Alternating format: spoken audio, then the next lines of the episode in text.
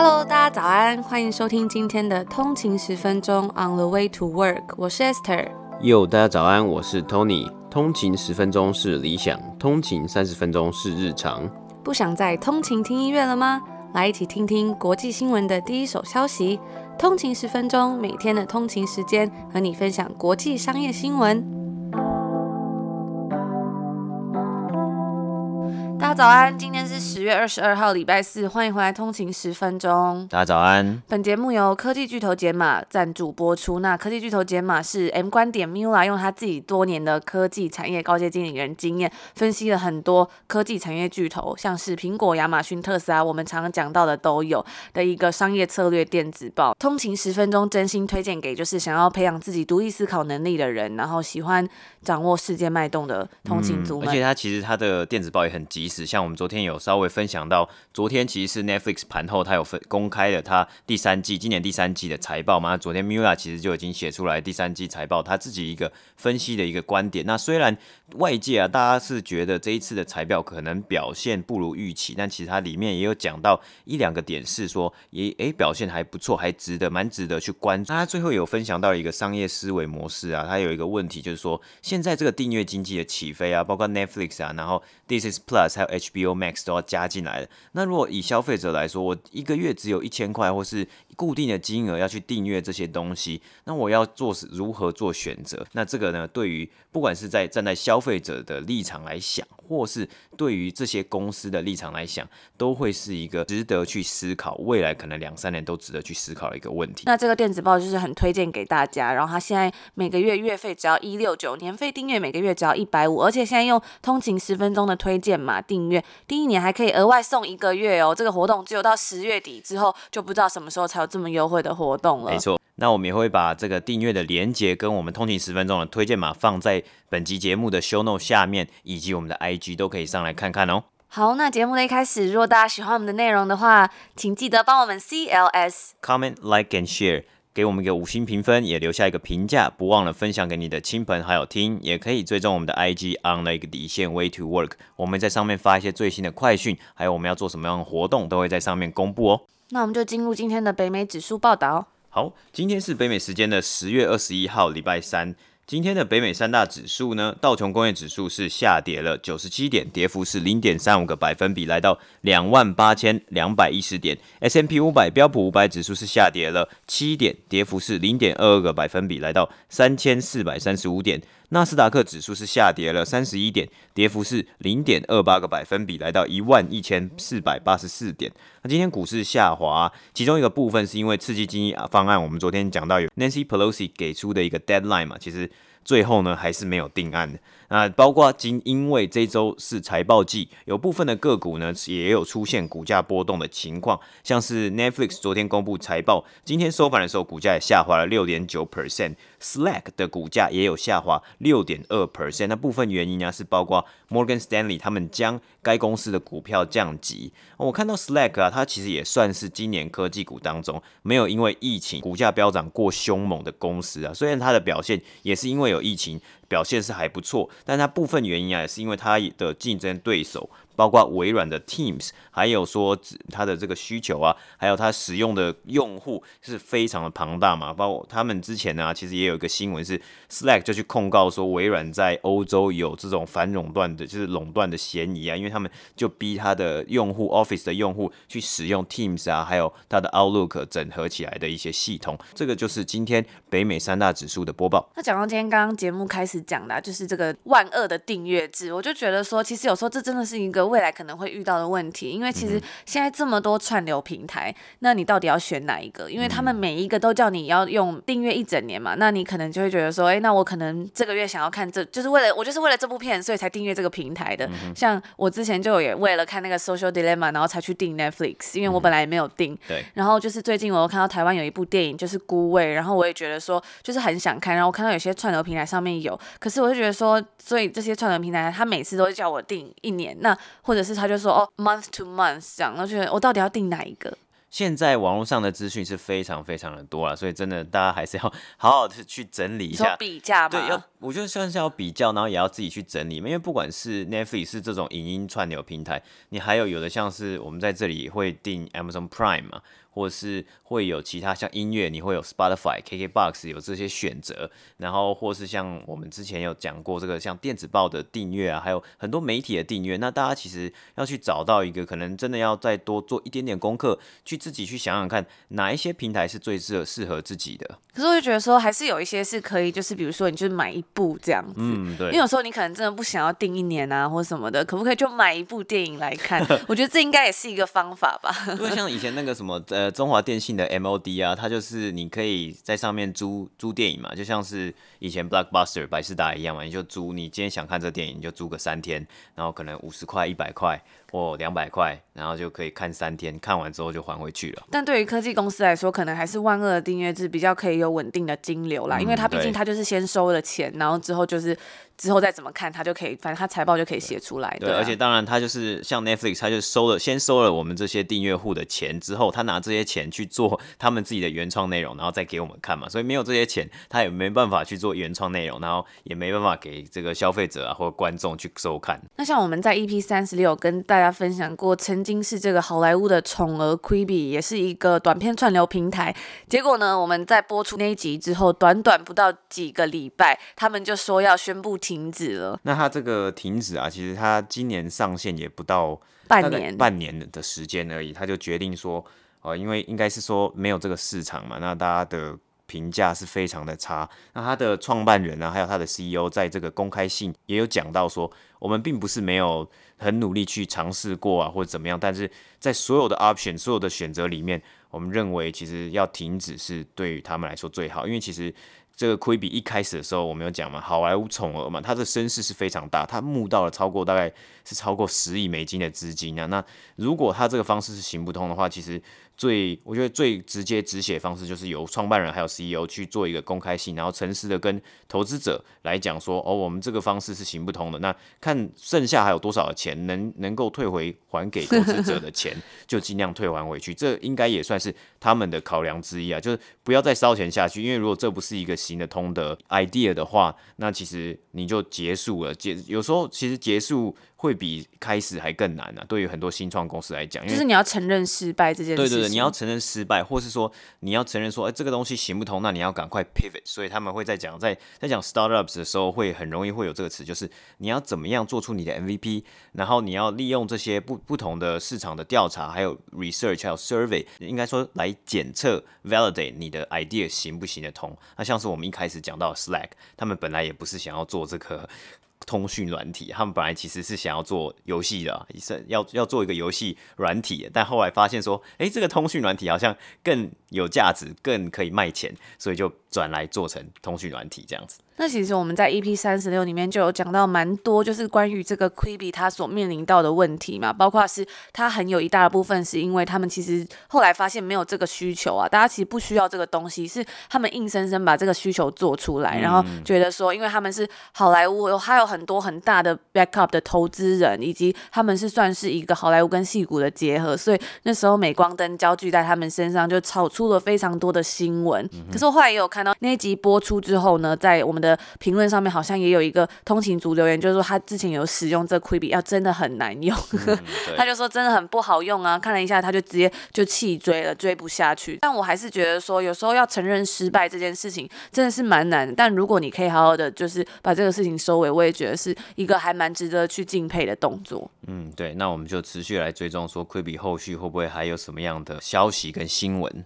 那接下来我们要播报的第一个新闻呢，相信大家就是非常不陌生啦。这几天应该有看到，就是特斯拉也有公布他们的财报了。在今天北美时间的十月二十一号，他们公布了今年的第三季财报。那本季呢也是持续赚钱，也是今年连续第三个季度他们开始赚钱了。因为其实在之前他们都是没有赚钱的嘛。嗯，对。那这是第三个季度，那累积已经五个季度没有亏损了，并决心要增加全球的产能。今年的疫情看来其实是没有办法阻挡。CEO 这个 Elon Musk 推动电动车主流化的决心。那今天特斯拉公布，他们在截至九月三十号的第三季净利是来到了三亿三百万美金，是连续第五季的净利是正的啦。那二零二零年剩下最后一个季度，有机会首度整年净利为正，我们也就是非常的期待，看最后一季它表现会怎么样。特斯拉也预测他们明年可以有大幅度的电动车生产成长，包括是要推出全电动的卡车，以及中国的工厂要生产更多台车，还有啊最新的就是柏林跟德州的工厂，他们要开始生产汽车了。同时，特斯拉也要开始重新启用疫情前 Elon Musk 在一月定下的今年总生产目标，那预期就是说今年可以生产出至少五十万台车。如果有达成的话，产量将会是比去年成长大概是三十六 percent。其实他们本来啊就没有正式撤回这个预测，只是之前因为疫情需要关闭厂房，那他们就选择是去忽略了这个目标。特斯拉也有表示说，虽然要达成这个目标啊，因为疫情的原因变得更加困难，可是，在二零二零年生产五十万辆台车仍然是他们的目标。要达到这个目标呢，必须要仰赖上海厂生产更多台车，以及在 logistics 等各方面，他们都还要再加强。在本月稍早的时候，特斯拉也有公布说，他们创纪录的第三季销售车辆，总共在第三季呢，他们是交出了十三万九千五百九十三台车。这个就反映说，这五十万辆车的目标其实是还蛮有可能达成的。这一季的营收呢，来到八十七点七亿美金，较去年同期成长了三十九 percent。根据 FactSet 的预估啊，营收是落在八十二亿美金。这也是有击败分析师的预期，一部分的成长呢，可能就可以归功于它的生产线，包括更低廉的劳工成本，特别是中国的工厂，加上中国对电动车的需求，它是逐渐上涨。还有另外一个原因是，他们可以将碳排放量卖给其他需要这个量的竞争对手，那这部分也是有助于它的获利成长。在近期，特斯拉也致力于降低生产成本，然后增加他们生产车辆的效率。部分原因是因为有更多的消费者，他们倾向去购买价格比较亲民的 Model 3还有 Model Y，但是价格高的车款比较像是 Model X 跟 Model S，他们才是真的可以贡献比较高利润的车款。因此，他们的成本控管其实也是一个蛮重要的一个问题。特斯拉有表示说，德州、柏林还有上海的工厂会在明年开始生产 Model Y 的车辆。Elon Musk 对于将电动车推向主流化市场的方针，其实已经开始慢慢在奏效了。特别是在今年下半年啊，Model 3的销售额帮助特斯拉快速的拉上它的成长。Elon Musk 也曾表示说，他们预期特斯拉可以在十年内达到一年生产两千万台车的目标，并且在上个月的电池日，他们有展示出新的低成本电池。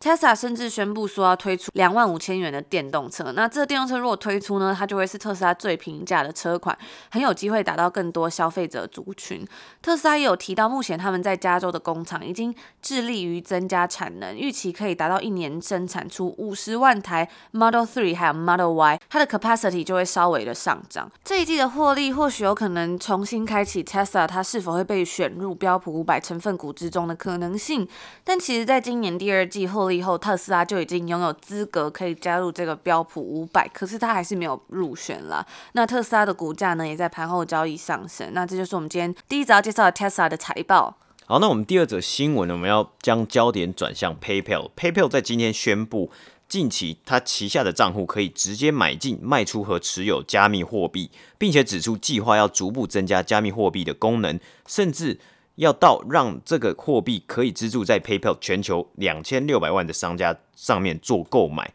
因应疫情以及消费者和各大银行对于数位货币逐渐增长的兴趣，PayPal 认为数位支付等内容的价值会持续增加。PayPal 有讨论到要大规模并主流化推动加密货币，在传统上会被这些货币的波动性、成本以及交易速度所约束。但是更加进步的科技平台可以让这件事情成真。根据 Bank for International Settlements 的调查，十分之一的中央银行希望在未来三年可以发行属于自己的数位货币，PayPal 的 CEO 也表示，数位货币的转型是不可避免的，它可以带来部分明显的优势，包括速度、获取管道，甚至让政府可以更快速地发放款项给人民等等。PayPal 的全球触角、数位支付经验以及非常强大的治安网络，让我们有机会以及责任去帮助发展和了解这些新兴的数位货币等服务。我们期待可以与更多全世界的中央银行和政府合作，并提供我们的支持。希望可以推贡献一己之力，推动数位货币在全世界的商金融和商业中立足。目前，PayPal 会先推出可以买卖特定的加密货币，包括 Bitcoin、Bitcoin Cash 和 Litecoin 等四款货币。这个交易可以直接在 PayPal 的数位钱包中进行，最快在几个星期之后就可以让美国的使用者先来购买了。预计会在二零二一年初开放部分国际市场和 Venmo App 来做交易。在今天推出这个服务之后，PayPal 的股价也上涨了五点五 percent，股票代号是 PYPL。那我们先前也有提到过，另外一家非常强大的 FinTech 公司 Square 的股价呢，则是因应了这今天的消息下滑了四点二六个百分比。股票代号是 SQ。我们先前在八月的时候啊，也有稍微的播报过 Square 的财报表现。其中一点呢、其实是虽然它的 Square 的加密货币啊，比特币为他们带来了很多营收，但是这个 margin 其实是非常非常的低，不到十 percent。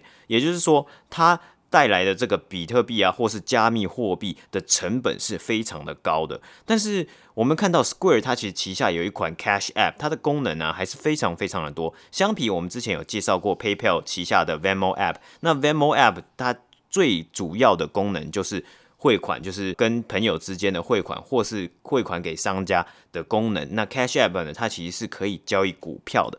我们讲到这里之后呢，也带到了一个非常特别的 idea。那我这是在 Money Fool 的 Industry Focus Podcast 听听到他们的讨论。他们现在在讨论啊，其实还有一家 FinTech 是 Robinhood，它是现在美国拥有非常庞大的股票散户的一间新创公司。呃，今年来说，因为疫情也非常的成功，但是下一步要怎么走呢？因为他们毕竟还是一间新创公司嘛，还是要去讨论，去想想看下一步会有什么样的机会。那 Industry Focus 里面，他们就提出了一个 idea，就是有没有可能由 PayPal 或是 Square 其中一间公司来收购这个 Robinhood？因为这两间公司他们旗下都有 Venmo App 跟 Cash App。那利用这些 App 本身的用户啊，可以去整合更庞大的这个股票交易功能啊，还有把这个 Robinhood 的用户也一起纳入这些公司里面，或许是一个可以规模化的方式。像我们在去年也有看到，像类似的 brokerage TD TD Ameritrade 跟 Charles Schwab 就是一个合并的方式。这样对于消费者来说啊，可以利用本身这个 App，像是 Venmo App 或是 Cash App 来导入款项。速度或许可能比用 Robinhood 绑定一些传统银行账号还要来快。那这个呢，这个 idea 也带到了我前阵子也有看到一则欧洲的新闻，就是荷兰有一间零手续股票交易的 app 叫做 Bux，B-U-X，它跟一间开放银行 Open Banking 的新创公司 Yapley 合作，他们进军德国市场。那这是 Yaply 首度进军德国市场，透过这项合作。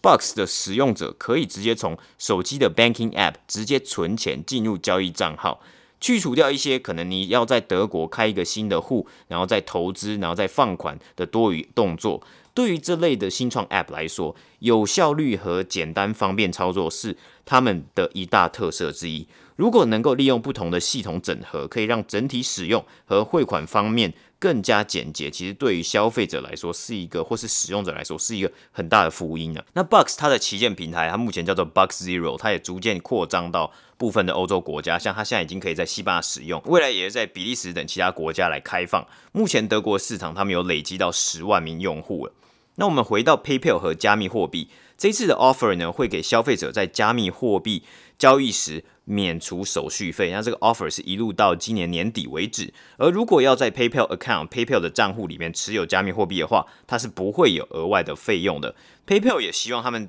推出可以致力于推出一些教育类内容，让大众更加了解加密货币是什么，还有它的生态圈，包括。投资机会跟投资风险，最后则是区块链科技的资讯，甚至他们有宣布，在二零二一年初啊，使用者可以快速将账户内的加密货币转换成法定货币，并且在 PayPal 合作的两千六百万商家中购物。我认为科技是不断的在进步啊，那传统银行的角色也随着 Open Banking 和这些 FinTech 的崛起，要慢慢的调整。很期待看到未来会如何的发展。或许我们可以在之后的财报中看看 PayPal 的加密货币上成本会不会跟 Square 一样高。那其实，在欧洲呢，也有很多很不错的 FinTech 公司，我们之后也可以。一一的跟大家来追踪报道，还有播报他们的这些最新的 idea。那这就是今天第二则新闻的播报。那最后一则新闻呢，我们要来跟大家分享另外一间的财报。那这间公司就是 Snapchat 的母公司 Snap，他们昨天也是在北美时间的礼拜二公布了他们的财报，在第三季的收益跟 EPS 都纷纷击败分析师预期之后，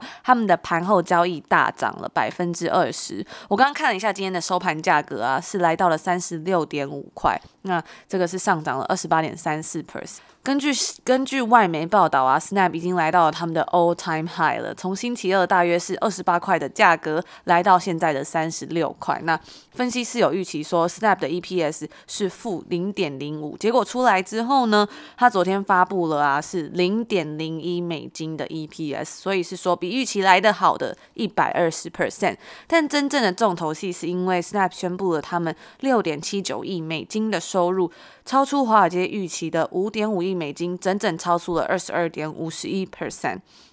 Snap 自从上市以来，作为一间上市公司啊，这间公司一直面临着一些困难。而在第三季的营收对比去年同期是增长了五十二 percent，显现出该公司准备要来卷土重来。这一季 Snap 的用户增长了四 percent，从上一季末报告的二点三八亿日活跃用户增加来到了二点四九亿，比起去年同期是增长了十八 percent。虽然 Snap 虽然 Snap 公布这一季的净亏损仍然是来到了两亿美金，但是比起去年同期的数字，它是有降低了十二 percent。那这就是今天我们要为大家带来的几则新闻报道。那最后我来分享一则最近收到一位来自日本通勤族的留言，我觉得很窝心。他说：“Hello Tony and Esther，我是来自日本的通勤族，三周前左右在台湾的通勤族弟弟介绍认识了这个 podcast，从此之后已成为每天的例行公事。”早上听到 Esther 的 “Hello，大家早安”，都会觉得很疗愈。那这个弟弟真的也是很棒，他有推荐好的节目给姐姐听。那我每天都常在讲说要推荐给亲朋好友，结果真的是有亲朋好友。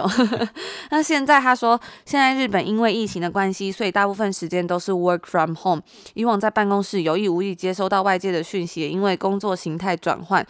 变得需要去刻意的吸收，非常感谢你们每天细心准备的内容，还有说明，让听众的我们可以每天获得第一手消息。诶，我以为现在日本的状况有比较好，没想到都还是 work from home。诶，这样想起来，我觉得台湾真的很幸福诶，就是真的还可以看电影啊，然后还可以正常的去上班。因为其实像现在在加拿大也是还是一样，对，因为就是 有时候就是好像快要好起来的时候呢，又突然会说办公室又有人好像又要被隔离了，嗯、然后大家又要就是回家。工作等，对啊，就是我们之前三不五时也很常听到说某个超市啊，又有人就又有员工感染了啊，或是之前有听到在两个礼拜之前又有什么有一个地方的 Costco 也有员工感染这个染疫啊，所以其实状况还是非常的不稳定啊。就不像台湾现在已经可以这么很正常的生活了。那回到这个留言，他最后就说，虽然目前不在金融业上班，但因为工作的需求，常常需要阅读公司财报。这几天各大财报出炉，Tony 也分享了许多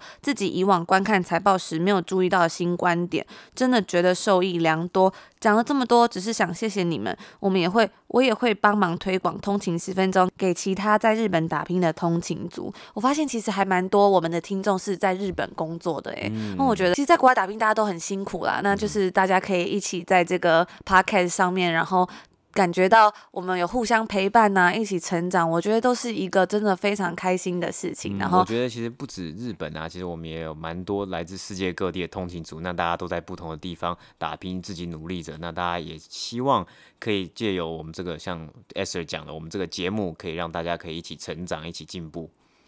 然后我们也很开心，就是有这个机会可以陪伴大家。我每次说到大家的留言，像之前有一则是说他是在之前打工换宿铺床的时候听嘛，或者是有人就说他是在通勤的时候啊，甚至是是他是来自花莲，那他是在面店就是切菜的时候听，我都会觉得特别有临场感，因为平常自己在录音嘛，就是感觉就是可能不知道大家看不到大家，可是呢，就是每次大家跟我们分享说哦，你是在什么时候听，或是你是在什么样的通勤的情况下，或者是你的生活是怎么样，我都会觉得哇，特别的贴近的。那种感觉。然后之前我们有收到，其实我们在写那个明信片的时候，发现还蛮多的通勤族，我们有收到是日本跟香港的，哎，对，然后就补充一下，就是现在我们有收到的那些地址的，现在我们有收到就是有订购华尔街日报，你有把地址回传的人，我们都已经把明信片寄出了。那如果还没有把那个地址回传的话呢，也别忘了记得要回传才可以收到明信片哦。嗯，对，那这个邮局是有跟我说，因为疫情的关系，所以送货的时间就是他这个没办法确定，对，没办法确定，可能会再比 会会久一点点，那就请大家就是稍微等待一下。那我们目前这个华尔街日报呢，就是这个优惠都还有在，就是还有剩一些明信片，如果想要订购的通勤族也别忘了记得去订购，我们也是一样把链接都放在 Instagram 的那个首页那边。那这就是我们今天的节目，希望大家有一个美好的一天，我们明天见，明天见，拜拜。拜拜。